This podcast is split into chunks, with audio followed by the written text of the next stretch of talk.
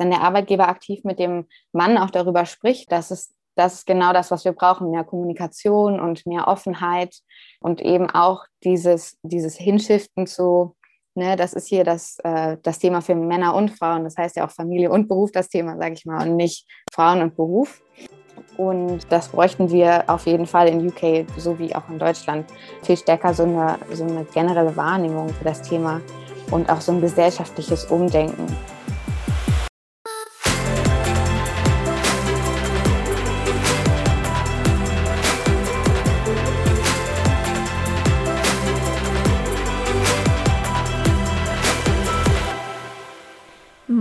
Und herzlich willkommen zu einer weiteren Folge des Equalate Sports Podcast, dem Podcast rund um das Thema Geschlechterdiversität im Sportbusiness. Ich bin Johanna Mühlbayer, Gründerin von Equalate Sports. Mit Equalate Sports initiiere und setze ich Projekte für mehr Diversität, Inklusion und Chancengleichheit im Sportbusiness um. Ich berate Sportorganisationen, initiiere Events und Netzwerktreffen, alles unter der Prämisse Perspektivwechsel, Mut zur Veränderung und vor allem Machen. In der heutigen Podcast-Episode geht es um ein eigentlich sehr alltägliches und dennoch maximal kompliziertes und facettenreiches Thema. Grob zusammengefasst unter dem Stichwort Vereinbarkeit von Familie und Beruf. Klar, es ist kein sportspezifisches Thema.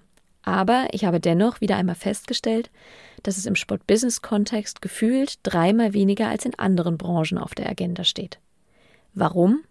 Tja, das kann ich auch nicht so genau sagen. Aber vielleicht liegt es daran, dass an den Spitzen der Sportunternehmen doch noch sehr viele Männer sitzen. Und ob man will oder nicht, da steht es eher selten auf der Podcast-Agenda. Dabei gehören zum Elternwerden meines Wissens ja doch immer noch zwei Personen dazu. Deshalb freue ich mich heute umso mehr mit meiner heutigen Gästin Svenja Nagel-Essen intensiv über das Thema Familie und Beruf im Sportbusiness zu sprechen. Svenja ist gebürtige Marburgerin, hat ihren Sportwissenschaftsbachelor in Bochum und den Master in Bayreuth absolviert, wo wir uns auch kennengelernt haben. Sie ist dann zum Auslandssemester nach England, wo sie letztlich geblieben ist und ihren Einstieg ins Sportbusiness bei damals noch Lagardère Sports gefunden hat. 2019 wurde sie Mutter und hat mittlerweile die Sportseite gewechselt. Sie arbeitet nun als Lecturer an der Manchester Metropolitan University und lehrt im Bereich Sportmanagement. Svenja und ich waren viel in den letzten Wochen im Austausch. Und dabei kam auch immer wieder das Thema Familie in Zusammenhang mit Karriere zur Sprache.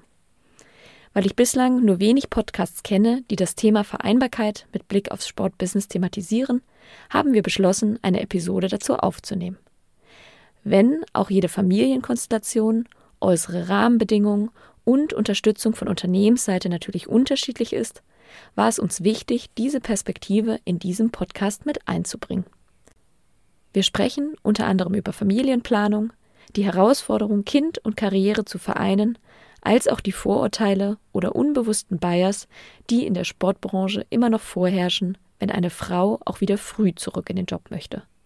Svenja liefert Ansätze, was ArbeitgeberInnen im Sport leisten könnten, um proaktiv Unterstützung zur Vereinbarkeit von Familie und Beruf zu ermöglichen und damit sogar signifikant an Arbeitgeberattraktivität zu gewinnen. Auch schneiden wir die Rolle der gesellschaftlichen Denke mit Blick auf Familienplanung mit an und sind uns einig, wir haben durchaus noch einen ganz schönen Weg vor uns. Ja, dann begrüße ich sehr herzlich Svenja Nagel-Essen hier im Podcast und herzlich willkommen, dass du virtuell den Weg hierher gefunden hast. Hallo Johanna, ja, danke, ich freue mich sehr hier zu sein. Sehr schön. Wir sind ja, wie auch die letzten Podcasts, virtuell miteinander verbunden. In dem Falle sogar noch ein bisschen globaler, da du ja in der UK sitzt. Und äh, ja, deshalb umso schöner. Und äh, ja, wie ist denn die Lage gerade bei dir drüben in Großbritannien? Vielleicht ganz kurz. Ähm, ja, also ähm, Corona-mäßig haben wir hier ein bisschen mehr Glück im Moment. Hier waren ja die Geschäfte ewig äh, lange zu. Aber jetzt haben wir Mitte April, ja, sind die Restaurants und Geschäfte wieder offen. Also dadurch, dass eben auch sehr viel geimpft wird im Moment, geht es hier momentan, so scheint es, ja, bergauf, was ganz gut ist. Aber ja, ich möchte nicht zu optimistisch sein, äh, um ehrlich zu sein. ähm, wir, wir, werden dann sehen, wie sich alles entwickelt. Ja. Aber im Prinzip, genau, ist alles ganz, ganz gut. Und äh, ich freue mich generell auch, dass wir jetzt Frühling haben. Und ja, Genau. Super. Ja, sehr schön. Dann würde ich sagen, starten wir doch direkt mal rein. Und was ich immer am Anfang vom Podcast mache, ist, dass ich meinen Gästinnen und Gästen ähm, fünf kleine Kurzfragen stelle, wo ja ich einfach kurz und knapp etwas frage und du auch ganz gerne spontan und kurz und knapp in irgendwie ein, zwei Sätzen antworten kannst. Und äh, ja, bist du dafür bereit? Ja, auf jeden Fall.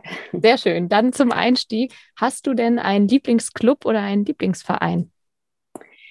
Momentan, ähm, momentan würde ich sagen, nicht so konkret. Der letzte, ich würde sagen, Lieblingsverein, den ich hatte, war zu meiner Studienzeit in Bayreuth, wo ich sehr gerne zu den ja, Basketballspielen von Medi Bayreuth gegangen bin. Super, dann Frage Nummer zwei. Was kann das Sportbusiness als Arbeitsumfeld bieten, was andere Branchen aus deiner Sicht nicht unbedingt können? Ich würde sagen, die Sportindustrie ist eine sehr äh, aufregende Industrie. Mir gefällt es sehr, sehr gut, dass es ja eine sehr emotionale Industrie ist, äh, wo man doch sehr viele Menschen trifft, die mit viel Herzblut bei der Arbeit dabei sind. Mhm. Frage Nummer drei. Wenn du dich selbst mit drei Worten beschreiben müsstest, ähm, welche drei Worte würden dir so ganz spontan in den Kopf kommen?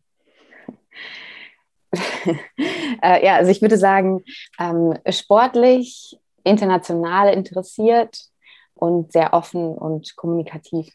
Sehr schön, das war auf jeden Fall spontan. Das fällt den meisten tatsächlich relativ schwierig, das so kurz und knapp zu beantworten. Dann ähm, beende doch mal den folgenden Satz für mich. Ich kann XXX besonders gut. Ich kann besonders gut kommunizieren. Mhm. Und äh, zu guter Letzt, wenn du eine Person im Sport oder im Sportbusiness interviewen könntest, ähm, wer würde dir da einfallen oder wer wäre das und vielleicht ganz kurz warum? Ich würde super gerne mal mit Daniel Sprügel äh, sprechen. Ich finde seine Arbeit sehr spannend und ja, freue mich auch, dass er jetzt zuletzt auch einen Podcast rausgebracht hat, der das ähm, Thema Gleichberechtigung in der Sportindustrie auch aufgreift. Sehr gut. Spielst du da auf dem Podcast mit Diana Bernhard von der S20, glaube ich, mit an, ne? Mhm. Ja, ja, sehr cool. Also ähm, da habe ich auch sofort reingehört und bin mal gespannt, vielleicht kommen da ja noch ein paar mehr. Oder vielleicht kann ich mich mit Daniel ja auch in dem Podcast mal zu dem Thema austauschen. Super. Ja, vielen Dank, dass du dich spontan darauf eingelassen hast und vielleicht noch mal kurz als Intro auch für meine ZuhörerInnen. Der Podcast hat ja also nicht nur das Ziel, über Diversität auch, auch strukturell oder in der Branche zu sprechen, sondern vor allem möchte ich mit diesem Podcast auch ja, sichtbar machen. Ich möchte auch persönliche Werdegänge im Sportbusiness sichtbar machen und würde gerne mit dir ja heute ein bisschen stärker mal den Fokus auf eine ja eigentlich sehr, sehr große Zielgruppe, aber ich würde schon fast behaupten, tabuisierte Zielgruppe äh, nehmen, nämlich alle die, die eigentlich eine Familie gründen wollen. Und ähm, damit meine ich am Ende des Tages natürlich nicht nur die Frauen oder die ähm, potenziell Mütter werden wollen oder schon Mütter sind ähm, und im Sport arbeiten, sondern eben vor allem natürlich auch die Männer, die äh, genauso dazugehören und die ein Teil dessen sind und sich ja früher oder später im privaten Kreis, genauso wie aber auch eben im beruflichen Kreis mit dem Thema auseinandersetzen müssen. Und ich habe immer das Gefühl, das Thema hat, ähm, ob im Sport oder auch nicht im Sport, leider sehr wenig Plattform. Und ähm, wir kennen uns aus, aus Studienzeiten und haben auch danach jetzt sehr viel zu dem Thema gesprochen und haben dann gemeinsam gesagt, wir wollen nochmal darüber sprechen. Deshalb erstmal, genau, vielen lieben Dank und das vielleicht als ganz kurzes Intro. Ich habe es äh, schon auch angekündigt im Intro. Du bist eigentlich Marburgerin, ähm, hast dann aber deinen Bachelor ja in Sportwissenschaften ähm, gemacht in Bochum mit Schwerpunkt Sportmanagement und bist dann, äh, du erwähntest es ja gerade schon, äh, nach Bayreuth für den Spöko-Master gegangen und bist dann ins Auslandssemester nach Chester, wo du tatsächlich auch geblieben bist und dort auch den Einstieg dann in, ins Berufsleben und auch ins Sportbusiness gefunden hast.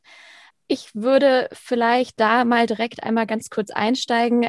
Vielleicht, wie kam denn dein Einstieg ins Sportbusiness dann ganz konkret ähm, in Chester? Magst du da ganz kurz mal zu erzählen? Ja, genau. Ich habe in Chester, also in England, ein ähm, Erasmus-Semester gemacht und äh, bin anschließend dann noch hier geblieben, um meine, meine Masterarbeit zu schreiben. Da habe ich äh, Fans interviewt von verschiedenen English Premier League Clubs Und ja, dann war ich quasi fertig mit meinem, mit meinem Studium und dann stand das Bewerben an und dann habe ich mich erstmal informiert, was es denn für Firmen gibt, mich umgeschaut, mich angefangen zu bewerben. Und hier in England gibt es ganz viele Recruiter, die eben auch mhm. schon mit ähm, Leuten zusammenarbeiten in Junior-Positionen oder die eben gerade ins Berufsleben einsteigen. Ich glaube, dass, oder ich würde sagen, dass es hier in England noch mal ein bisschen verbreiteter, als das in Deutschland äh, ist. Vor allem jetzt, sage ich mal, für Berufseinsteiger mit einem hm, Spannend, Recruiter wusste ich gar nicht. Arbeiten. Ja. Cool. Ja, und dann hatte ich äh, tatsächlich das Glück, dass äh, ein Recruiter auf mich aufmerksam geworden ist. Und so bin ich dann eigentlich an die Stelle gekommen bei Lagardère Sport, wo ich dann angefangen habe zu arbeiten. Und ja, das ähm, hatte auch dann ganz gut gepasst in die Richtung mit dem, was ich auch in meinem Master dann zuletzt gemacht hatte. Denn bei Lager der Sport mhm. ging es dann eben darum, dass wir Sponsoren gefunden haben für verschiedene Clubs in der English Premier League und auch Bandenwerbeflächen äh, verkauft mhm. haben. Also ich bin dann quasi im Sales-Bereich äh, gelandet bei Lager der Sport. Genau. genau, das hieß, glaube ich, Sales Analyst war, glaube ich, die Stelle oder die Stellenbezeichnung. Und ja. genau, du sagtest gerade, du hast ja wahrscheinlich auch viel dann in dem Bereich. Also ich selber kenne es natürlich noch auch jetzt von mittlerweile Spot 5 wieder, aber Spot 5 Zeiten ähm, auch viel ähm, auch Research gemacht im Sinne, welche Branchen sind, glaube ich, ganz spannend, welche könnten interessant werden oder sind auch Beispiel Kryptowährung, neue Branchen, die irgendwie nach oben kommen. Ist das so ungefähr ähnlich gewesen in, in UK in deinem Job? Ja, genau, absolut. Also es ging ganz viel um Lead Generation und auch unter anderem und ja, um ganz viel Sales Support. Ähm, mhm. Genau, also saß quasi mit im Sales-Team und habe eben ja da ganz viel supported mit ähm, ganz viel ja, Daten und Recherche. Ähm, ja, spannend. Auch. Genau. Und Hast du das Gefühl, also es war natürlich dein Berufseinstieg letztendlich auch, aber du hast ja trotzdem, das weiß ich auch durchaus schon einige Berufserfahrungen äh, in Praktika und Co. sammeln können, ähm, auch hier in Deutschland. Gibt es für dich so per se einen Unterschied zwischen irgendwie UK, dem Arbeits- oder vielleicht auch dem Sportarbeitsmarkt im Verhältnis zu dem Deutschen, ähm, was dir irgendwie aufgefallen ist in der Zeit? Hm, ich fand es immer sehr vergleichbar eigentlich. Also so jetzt rein von genau, von dem Sportbusiness, ja, da fand ich, dass es eigentlich jetzt keine großen äh, mhm. Unterschiede gibt. Ja. Und du bist ja dann, genau, du hast dort dann eine Weile gearbeitet, um das nochmal zeitlich einzusortieren. Das war, hilf mir nochmal, wann bist du bei Lager der Sports eingestiegen? Äh, da bin ich eingestiegen 2018. 18, genau. Ja. Und da hast du dann auch eine Weile gearbeitet, bis dann im März 2019 rausgegangen, äh, weil du ähm, Mutter geworden bist, beziehungsweise man nennt es, glaube ich, korrekterweise erstmal in Mutterschutz gehen und dann in, in Elternzeit gehen. Aber korrigiere mich, ich bin da noch nicht ganz so fit bei dem Thema. Ja, genau. Dann äh, ja, habe ich einen kleinen Sohn bekommen. Genau. Super. Und vielleicht kannst du da mal, oder weil wir da ja auch so ein bisschen heute drüber sprechen wollen, ein bisschen näher drauf einsteigen wollen, Hast du dich, also bevor das tatsächlich dann anstand, überhaupt mit dem Thema ähm, Mutter werden und dann auch ganz konkret Vereinbarkeit mit Karriere oder auch Beruf, ob jetzt in der Sportbranche oder überhaupt auseinandergesetzt? War das ein Thema für dich? Ja, auf jeden Fall. Ich hatte für mich persönlich ähm, immer bestimmte Ziele, die ich erreichen wollte, beruflich oder ja genau auch ähm, was das Studium angeht und habe dann schon so geguckt, dass ich das so, so ein bisschen getimt habe ähm, mit der Familienplanung, dass das auch so in meinen beruflichen Werdegang quasi reinpasst. Ich ähm, muss aber auch auf jeden Fall sagen, dass das ein ganz schöner Prozess war oder mhm. der gar nicht so einfach war auch manchmal, ähm, weil man zum Beispiel, äh, man ist ja ganz unerfahren, hat jetzt vielleicht noch nicht so wahnsinnig viel Berufserfahrung. Ich, ich wollte zum Beispiel ganz gerne relativ früh eine Familie gründen. Mhm. Ähm, das war mir schon, das war etwas, was mir schon wichtig war. Und aber mir war das mit, der, mit dem Beruf eben auch sehr wichtig oder mir ist das mit dem Beruf sehr wichtig, äh, weil das eben auch was ist, was mich sehr erfüllt. Und wie gesagt, das ist auch was, ich arbeite auch in der Sportindustrie, weil das eben was ist, was mir einfach Spaß macht, wofür ich so brenne. Und ja, also es war mir beides wichtig. Ähm, aber man wusste auch, oder ich wusste dann manchmal gar nicht so richtig, mit wem kann ich dann auch darüber mhm. sprechen. Man mhm. spricht vielleicht nur mit Freunden und Familie, aber gerade was so dieses Berufliche angeht, fand ich es, fand ich es zumindest, ähm, schwierig, mich darüber auszutauschen und Leute zu finden, die dem ich mich auch anvertrauen kann. Ne? Mhm. Also zum Beispiel auf der Arbeit. Das wäre ja super gewesen, wenn ich da mit jemandem drüber hätte sprechen können oder gesprochen hätte. Aber ähm, auf der Arbeit hat man dann natürlich auch Barrieren, weil da möchte man jetzt ja nicht unbedingt offenbaren, man hat einen Kinderwunsch. Und da hat man dann Gedanken wie zum Beispiel, wird das jetzt, wenn ich jetzt sage, wenn ich mich hiermit unterhalte mit einem Kollegen oder einer Kollegin ähm, über meinen Kinderwunsch ähm, und ich möchte aber eigentlich eine Beförderung haben, ne, wird das irgendwie mhm. negativ, äh, das irgendwie negativ beeinflussen. Also man, zumindest war das so meine Erfahrung, ist, dass, äh, dass ich mich auch sehr viel so äh, selber mit dem Thema beschäftigt mhm. habe, das schon. Aber dass es mir so ein bisschen da gefehlt hat, mich tatsächlich mit Leuten auszutauschen ja. äh, in der Berufswelt und jetzt nicht nur so privat, sondern genau eben mit Leuten. Ja. Und vielleicht da mal direkt irgendwie einhakend, hattest du da persönlich und am Ende ist es ja wirklich erstmal immer eine persönliche Perspektive, aber ich finde auch persönliche Perspektiven sind ja wichtig, auch in den Vordergrund zu stellen, wenn es um solche Themen geht. Das Gefühl, dass du dich zu dem Zeitpunkt auch schon sehr stark entscheiden musstest, entweder oder oder war das damals noch nicht so ganz bei dir im Fokus oder zumindest noch nicht so präsent, dass du das Gefühl hast, man wird jetzt irgendwie in die Ecke gedrängt, entweder Ecke Familie gründen und, und Mutter werden oder halt Ecke Karriere vorantreiben? Ähm, nee, das Gefühl hatte ich jetzt so nicht. Ich würde auch sagen, dass man, also man hat so die vorherigen Erfahrungen, sage ich mal, bevor man dann so richtig ins Berufsleben einsteigt.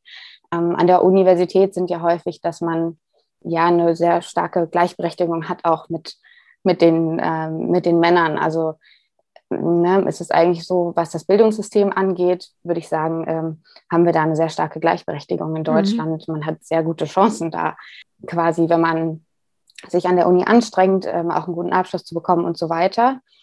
Und mit der Mentalität bin ich auch so ein bisschen ins Berufsleben dann eingestiegen. Und das ist ja auch gut und richtig so.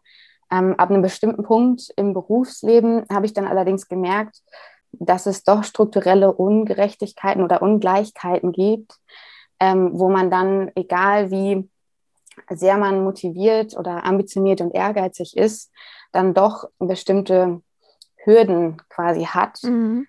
die gar nicht so einfach sind zu nehmen. Und ja, das ähm, habe ich dann erst so richtig gemerkt, ähm, als ich dann, genau, als ich dann Mutter geworden bin. Ja. Und als ich mich zum Beispiel nach neuen Stellen umgeschaut habe und so weiter, wo man dann, ja, wo man dann merkt, also ich wollte gerne wieder relativ früh in den Beruf einsteigen, hatte aber auch bestimmte Kriterien, wie zum Beispiel, ich wollte ähm, wenig Stunden arbeiten und ich wollte ähm, sehr flexibel sein in meiner mhm. Arbeit. Und ähm, dann merkt man, dass das gar nicht so einfach ist zu finden oder generell Teilzeit. Also wenn man jetzt bei LinkedIn oder Indeed Teilzeit ein, äh, eingibt und dann Sportmarketing, da kommt oder zu dem Zeitpunkt, als ich danach gesucht habe, kam dann nicht viel. Also die, mhm. da ist man dann ganz schnell bei so Stellen äh, ausschreiben wie ne, der, eine Verkaufsstelle in einem Adidas-Shop oder so. Ne? Ja, ja. Ähm, und das ist ja natürlich nicht das, was, wonach ich gesucht hatte. Also und das merkt man dann ganz mhm. schnell, ja. Ja, wenn ich da mal genau mal einhaken darf. Also zum einen vielleicht nochmal auch einen Schritt zurück, was mir gerade noch kam, als du ähm, von der Situation dann erzählt hast, dass du eben wusstest, du gehst erstmal raus. Stichwort auch Rolle des Arbeitgebers in so einem Setting. Hast du äh, zu dem Zeitpunkt vom Arbeitgeber da irgendwie Unterstützung erfahren und dann aber vor allem den Schritt weiter, weil wir wollen ja vor allem auch darüber sprechen, wie kann man Dinge, die vielleicht nicht so gut laufen, ähm, verändern. Was könnte slash müsste ein Arbeitgeber, ob es im Sport ist oder wahrscheinlich auch auf anderer Ebene, leisten, um da einen Support zu geben zu dem Zeitpunkt, wo du gemerkt hast, auf einmal, jetzt ist doch eine gewisse Ungerechtigkeit in Anführungsstrichen oder eine gewisse Ungleichheit da. Mhm.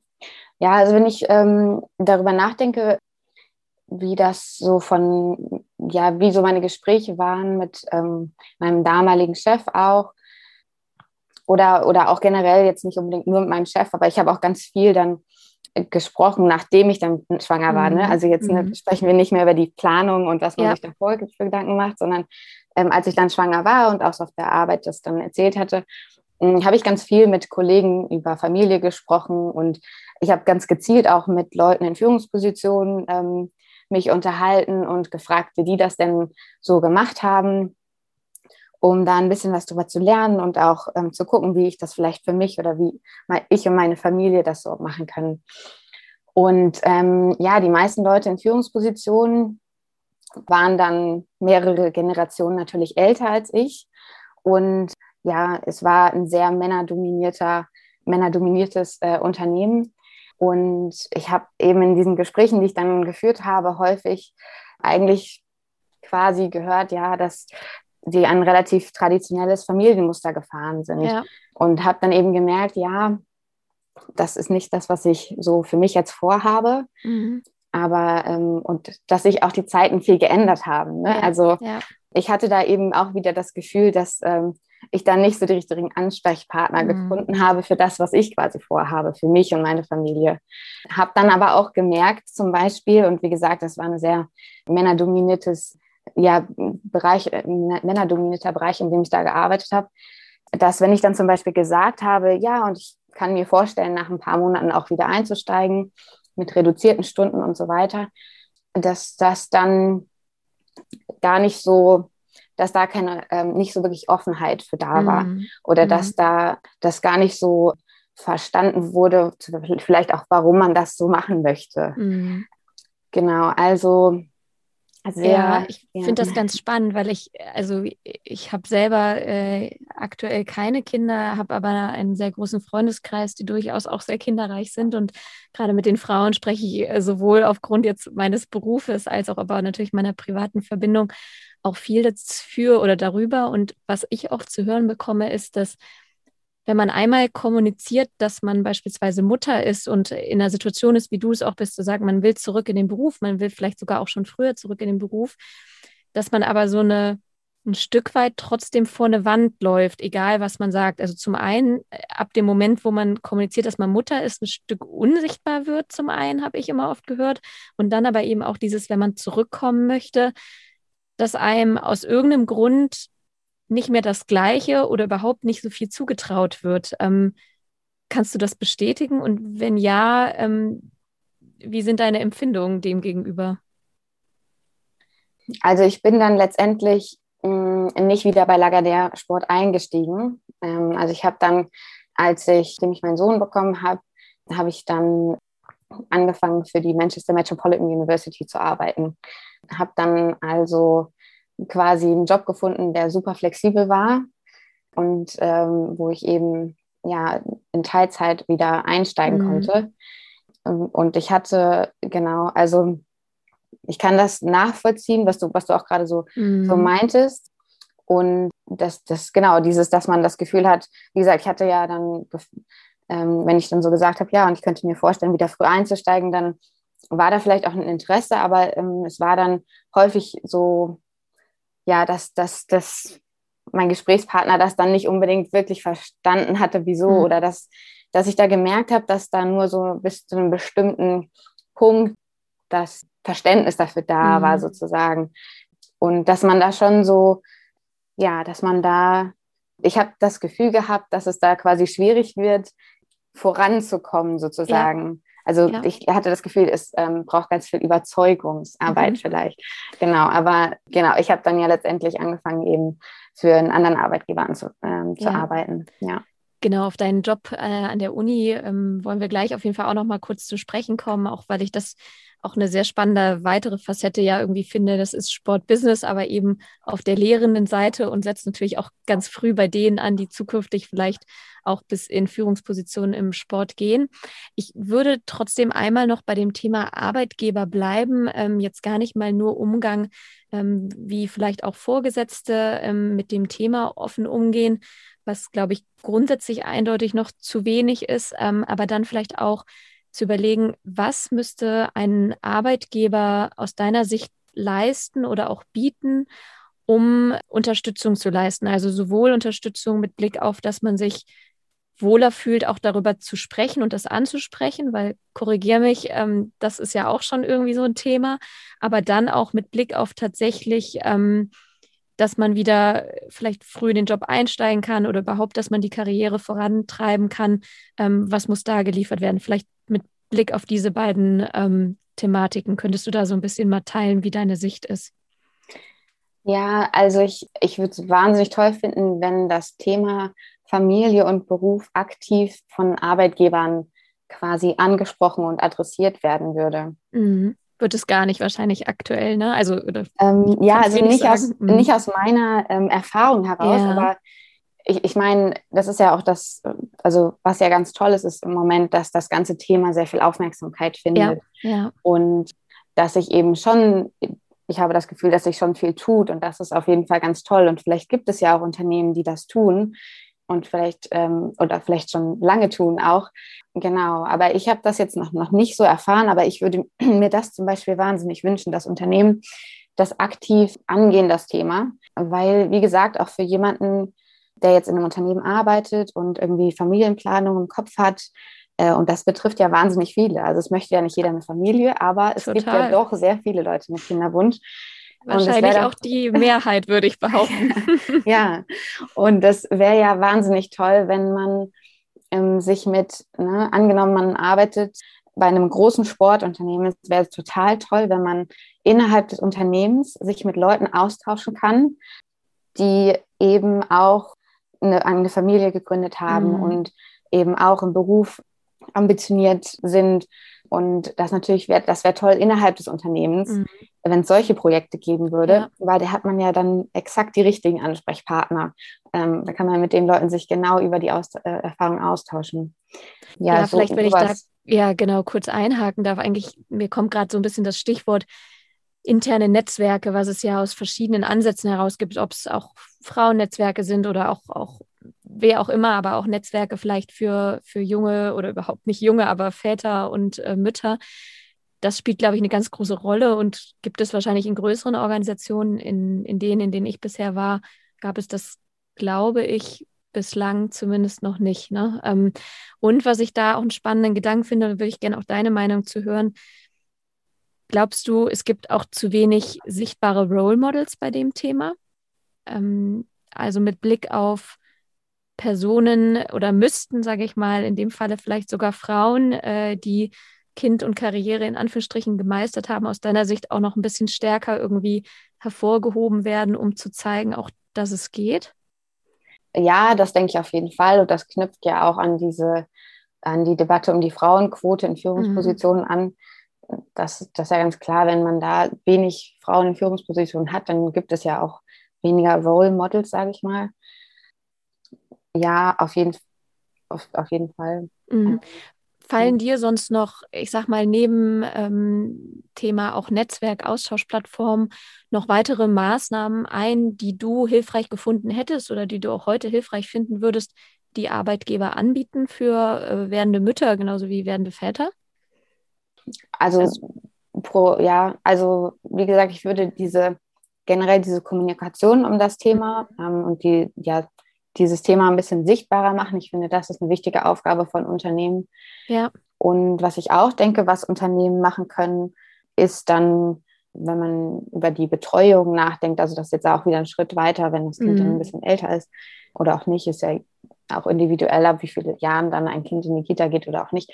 Aber ich denke, das ist auch nochmal was Konkretes, was, was sehr wichtig wäre, um Familie und Beruf vereinbaren zu können. Ne? Also, ja. dass man eine Betreuung hat für die Kinder und ich finde das toll, wenn ich Unternehmen sehe, und es gibt ja auch in der Sportindustrie Unternehmen, die ähm, Betriebskitas haben. Ich meine, Nike, von Nike hätte ich das mal gehört, ähm, aber genau, es gibt, das gibt es ja auch in der Sportindustrie und das finde ich wahnsinnig toll und wahnsinnig gut. Da geht es dann auch um total praktische Sachen, wie, also zum Beispiel in Deutschland ist es ja generell auch ähm, so, dass wir eine Kita-Knappheit haben. Das haben mhm. wir hier in UK zum Glück jetzt ja so nicht, vielleicht nochmal ein bisschen, ja, da gibt es dann andere Probleme, aber ähm, einen Kita-Platz, ähm, ja, konnte ich für meinen Sohn zum Glück gut finden.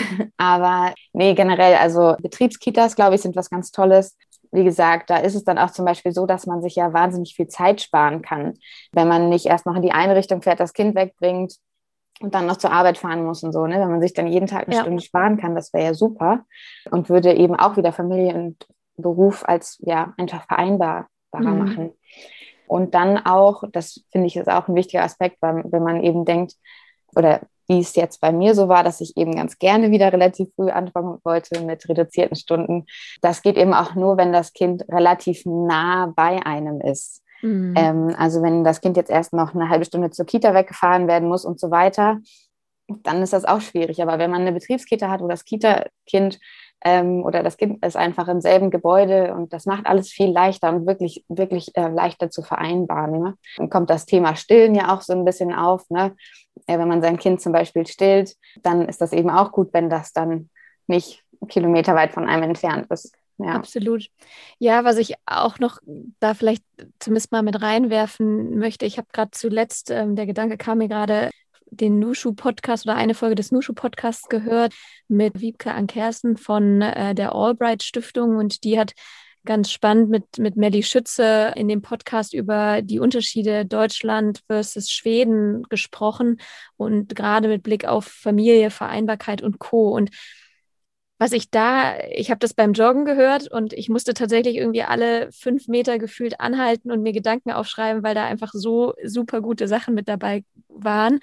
Und da waren mehrere spannende Gedanken. Zum einen der, dass ähm, es in Schweden halt eine ganz andere Wahrnehmung auch von überhaupt Familiengründen und auch überhaupt Kinder haben gibt. So, also in Deutschland sagte sie, wird gefühlt, ähm, und ich weiß nicht, ob du das bestätigen kannst, aber du sagtest ja so ein bisschen, wenn man Kinder hat, auf einmal wird einem nicht mehr so viel zugetraut. Und allein die gesellschaftliche, der gesellschaftliche Blick in Schweden ist eine ganz andere Wertschätzung zum Thema Familie. Und was sie eben auch anbrachte, ist, das wird dann halt auch strukturell so gelebt. Also zum einen ist es so, dass es ganz normal ist, dass der, der Vorgesetzte oder die Vorgesetzte auch den Mann, sprich den Arbeitnehmer, fragt, ja, wie wollen wir es denn machen, wenn du Elternzeit nimmst? Weil sie sagt, es ist normal bei denen, dass 50-50 eigentlich sich die Elternzeit aufgeteilt wird. Und das ist eher normal als die Ausnahme. Und das, sagte sie, führt wiederum dazu, dass du in Schweden nicht das Problem unbedingt hast, dass Arbeitgeber,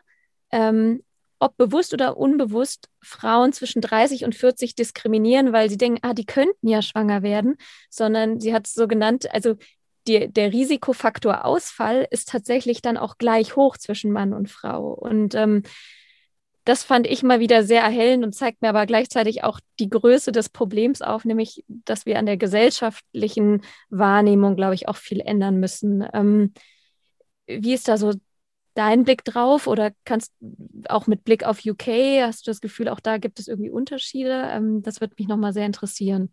Mhm. Ja, also das kann, ja, das äh, kann ich total ja unterstreichen, dass dieses ja, dass Deutschland da in der Wahrnehmung noch eine ganz, ja, dass, dass die Leute in Deutschland, was die Wahrnehmung angeht, eine ganz andere haben, auf jeden Fall. Und äh, ich würde das auch relativ vergleichbar sehen hier in UK. Also ja. ich, meine Erfahrung ist, dass ähm, man in UK relativ ähnliche ja, Perspektiven hat, wie das auch in, in Deutschland ist. Und ich finde das ganz toll, wie das in Schweden wie das in Schweden ist. Und das klingt ja auch so, als würden da Arbeitgeber auch eben aktiv das Thema ansprechen. Ne? Also wenn dann der Arbeitgeber aktiv mit dem Mann auch darüber spricht, das ist, das ist genau das, was wir brauchen, mehr Kommunikation und mehr Offenheit und eben auch dieses, dieses Hinschiften zu, ne, das ist hier das, äh, das Thema für Männer und Frauen. Das heißt ja auch Familie und Beruf das Thema, sage ich mal, und nicht Frauen und Beruf.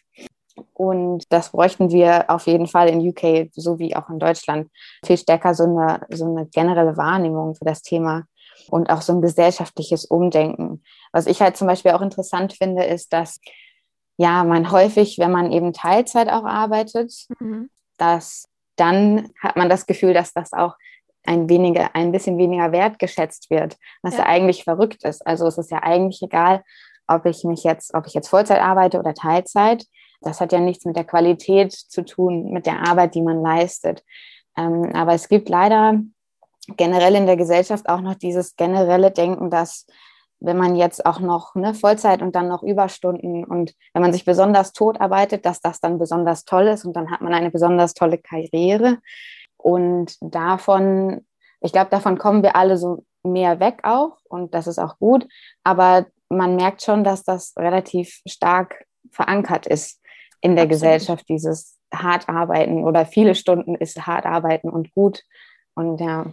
Also da kann ich auch, also ich war wirklich angetan von dem Podcast und da fällt mir auch äh, noch ein Punkt zu ein, dass sie auch sagt, in Schweden gibt es auch das, also sogenannte Loud Leaving vom Chef oder der Chefin. Das heißt, da wird wirklich um 18 Uhr oder wann auch immer, wenn der die Chefin geht, äh, geht nochmal so nach Motto durch alle Büroräume und zeigt ganz demonstrativ übrigens, ich gehe jetzt auch nach Hause, weil auch da, wie du es ansprichst, diese Präsenzkultur, die ist da eher ganz anders geächtet, also eher negativ gesehen, so nach dem Motto, ähm, wenn du nach 22 Uhr noch im Büro sitzt, also dann hast du irgendwie kein Leben, beziehungsweise hast es irgendwie nicht gut hingekriegt, das äh, zu vereinbaren. Und äh, auf der anderen Seite in Deutschland, und ich erinnere mich selber noch an die Zeiten, ich bin zwar eher die, die um sechs früh im Büro sitzt und dann halt um 19 Uhr geht, aber die Stunden sind die gleichen. Also das dachte ich immer lange, dass das das irgendwie normale ist und dass man dadurch besser wird und dadurch schneller nach oben aufsteigt. Und ich glaube, wie du richtig sagst, das ändert sich so langsam, aber das muss auch noch aus den Köpfen raus. Und das muss vor allem, glaube ich, aus den Köpfen raus der doch am Ende älteren Generation, die das, glaube ich, noch viel, viel stärker verinnerlicht hat. Ne? Mhm. Mhm. Ähm, ja, sehr schön. Mit äh, Blick äh, ein bisschen auf die Zeit. Äh, Entschuldigung, wenn ich mich da auch gerade so ein bisschen in diesem, äh, den Themen verrannt habe, aber ich glaube, ich muss mal eine Weile nach Schweden, um ein bisschen eine Feldstudie zu machen. Ähm, ich würde einmal jetzt doch nochmal den Bogen spannen zum Thema äh, in der Position, in der du aktuell bist. Und da bist du an der Uni und du lehrst konkret in Fächern im, im Sportmanagement, hältst dort viele Seminare. Mich würde mal interessieren, wir haben gerade ja auch über Generationenunterschiede gesprochen. Vielleicht fangen wir mit Frage Nummer eins an. Mit Blick auf die Studierenden in deinen Reihen, hast du das Gefühl, dass das Thema Karriere machen, Vereinbarkeit, Karriere und Beruf dort anders auf der Agenda ist, als es beispielsweise bei uns oder ähm, auch bei höheren Generationen war und ist? Schwierige Frage. Mhm. Auch weil da würde ich jetzt mal sagen, nicht so der krasse Austausch ist zwischen mir und den Studenten, mhm. ja. was denn ihre Familien- oder Karriereplanung angeht. Ja. Gut, und, ist jetzt wahrscheinlich durch Corona auch schwer gewesen, weil ihr wahrscheinlich, natürlich eine Fangfrage, auch seit knapp einem Jahr, würde ich behaupten, keine Präsenz mehr habt und der Smalltalk nicht stattfindet, oder? Dann ziehe ich meine Frage nämlich zurück. ja, also genau, ich unterrichte halt äh, online, genau. Mhm. Und äh, ja, also Genau, also äh, das äh, finde ich schwierig zu beantworten. Mhm. Das, das kann ich eigentlich nicht ja. beantworten. Okay. Ähm, genau, und ich habe, ich habe Studenten, die sind so, also ich unterrichte einen Online-Master im Moment, mhm. ja, Sportmanagement. Und da habe ich quasi Studenten aus der ganzen Welt, mhm. äh, was auch ganz interessant ist. Also die haben alle einen unterschiedlichen Hintergrund und auch inter unterschiedliche kulturelle äh, Hintergründe. Und die sind ganz unterschiedlich in ihrem Werdegang. Ich habe ähm, mhm. ähm, zum Teil Studenten, die haben gerade ihren Bachelor gemacht. Dann habe ich Studenten, die hm, sind ein paar Jahre im Beruf und dann habe ich Studenten, die tatsächlich schon in Führungspositionen auch zum Teil sind, aber eben nochmal die akademische Qualifikation machen wollen, um ihr Wissen auch vielleicht aufzufrischen oder nochmal noch weiterzukommen in ihrer Karriere. Also das ist so ein ganz breites Spektrum und da fällt es mir jetzt schwer zu sagen, mhm. wie sich das geändert hat oder wie da die Unterschiede sind auch. Und ähm, vielleicht dann aber noch eine anschließende Frage ähm, mit Blick auf die Lehre, die ihr betreibt und die auch du durchführst. Ist da das Thema äh, von, ich sag mal, Gender Diversity oder überhaupt Diversity bis hin aber eben auch zu Relevanz, Karriere, Familie, Vereinbarkeit, ist das äh, Thema? Ähm, steht sowas im Curriculum? Ich kann es also aus meiner Zeit im Studium nicht bestätigen, aber vielleicht hat sich da ja was verändert. Also momentan so was die ähm, Seminare angeht, die ich unterrichtet habe, nicht. Ich habe äh, zum Beispiel auch letztes ähm, letzten Sommer ein Seminar unterrichtet, das habe ich quasi gehalten. Also da habe ich den Stoff nicht zusammengestellt. Das habe ich gehalten und da ging es unter anderem auch unter über Organisationskultur und generell um, um Sportbusiness und äh, Sportunternehmen.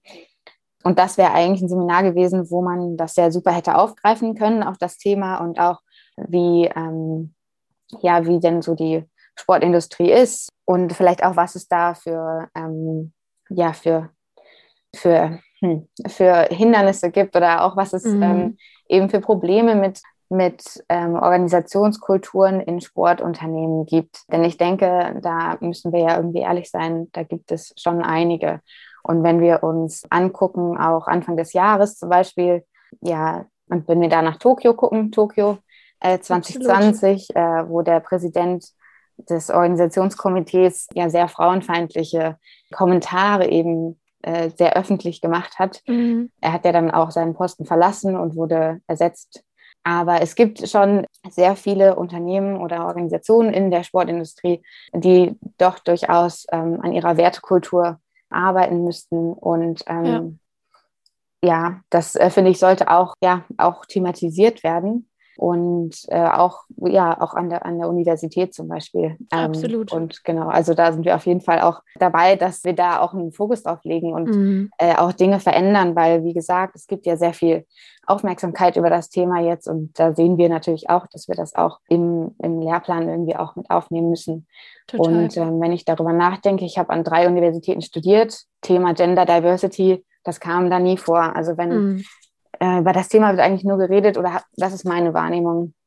Äh, wenn man jetzt Soziologie studiert, aber es sollte eigentlich auch in den verschiedenen Studiengängen Beachtung finden. Total. Ich glaube auch, also du hast das Wort Werte ja auch in den Mund genommen und äh, ich glaube, auf Werte und Authentizität ähm, von Unternehmen, von Marken wird es in Zukunft immer stärker ankommen. Ähm, Stichwort Purpose und gerade im Sport spielt das aus meiner Sicht eine umso größere Rolle, weil auch da, wenn es um Sponsoring und Co geht, wird auch immer stärker, glaube ich, genau auf diese Aspekte geschaut. Und wenn das Unternehmen, Organisationen, glaube ich, nicht liefern und leisten können. Zum einen werden sie maximal uninteressant für die jüngere Zielgruppe und die jüngeren Generationen.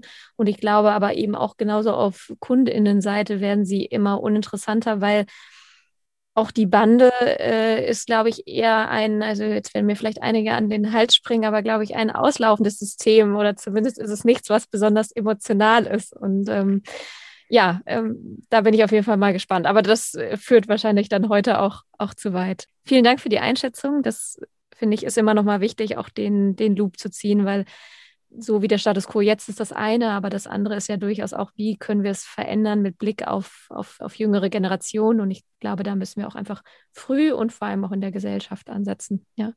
Zum Abschluss kommend, ähm, und das müssen wir jetzt leider, würde ich ganz gerne noch eine Sache machen, die ich nämlich mit all meinen äh, GästInnen auch mache nämlich dass ich meinen Vorgänger oder meine Vorgängerin, äh, Gästin im Podcast, eine, äh, erlaube, eine Frage zu stellen, unbekannterweise an die Person nach mir im Podcast. So, das heißt, äh, du kriegst jetzt unbekannterweise, beziehungsweise ich kann es sagen, es war äh, Steffi äh, González Noverto von St. Pauli, eine Frage und ich einfach würde dich bitten, spontan natürlich gerne dazu zu antworten. Und du, du darfst natürlich gleich auch eine Frage äh, stellen. Also, Steffi hat gefragt, ähm, mit Blick auf Diversität, tust du bereits etwas in der Sportbranche, um dich selbst bzw. persönlich für mehr Diversität einzusetzen? Ähm, beziehungsweise alternativ gerne sonst die Frage, ähm, was könntest du selbst eben im Kleinen tun, um am Rad der Veränderung ein bisschen mehr zu drehen? Ja, ich finde das eine ganz, ganz tolle Frage. Danke, Steffi, dafür. ja, also ich, ähm, genau, ich hatte das ja gerade schon angesprochen. Ähm, das Seminar, was ich gegeben habe an der Uni und wo ich auch gemerkt habe, ja, hm, da fehlt doch irgendwie was. Das heißt, ähm, ja, ich habe da auch Kommunikation quasi gestartet an der, mhm. an der Uni auch und ja, unterhalte mich über das Thema mit, mit meinem Vorgesetzten und mit Kollegen und pushe das eben auch, dass das auch mehr Beachtung findet und dass wir das eben auch aufnehmen und dass wir da im Curriculum quasi auch was ändern. Genau, also das so, ja, so zu der und, Sehr schön. Ähm, ja. Vielen lieben Dank. Und äh, du darfst abschließend auch noch eine Frage stellen, die theoretisch alles sein kann. Und äh, fällt dir da spontan etwas ein? Was du dich vielleicht schon immer mal selber gefragt hast oder du kannst auch eine besonders tricky Frage stellen, ist dir völlig frei.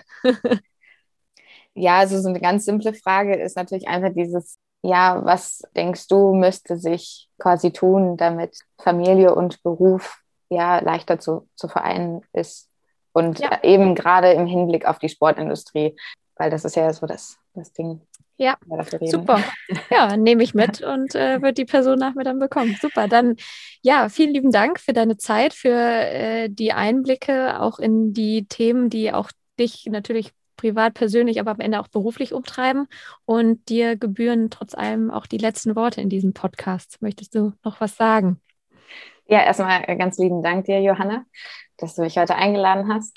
Genau, freue mich hier zu sein. Freue mich auch generell, ja, mit Leuten zu verbinden, die eben Interesse an dem ganzen Thema haben, aus der Sicht, aus der ich das eben betrachte, mit ne, Familie und Beruf. Freue mich da, mich mit Leuten zu verbinden, die da vielleicht persönliche Erfahrungen auch haben. Und ganz spezifisch freue ich mich auch, mit Leuten, ja, zu verbinden, die in dem Bereich auch beruflich unterwegs sind, also die vielleicht in ihrem Unternehmen das Thema auch an, angehen Genau, und äh, freue mich über das Netzwerken und freue mich, dass das Thema generell ja mehr Sichtbarkeit äh, erfährt und dass du auch äh, einen Beitrag dazu leistest.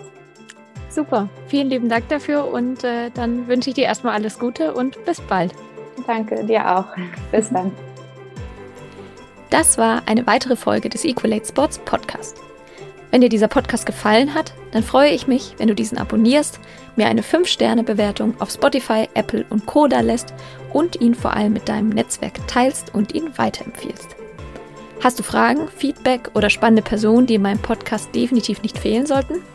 Dann schreibe mir eine Nachricht an johanna at equalate-sports.com oder kontaktiere mich über Social Media. Ich bin Johanna Mühlbayer, Gründerin von Equalate Sports und freue mich, wenn du das nächste Mal wieder dabei bist.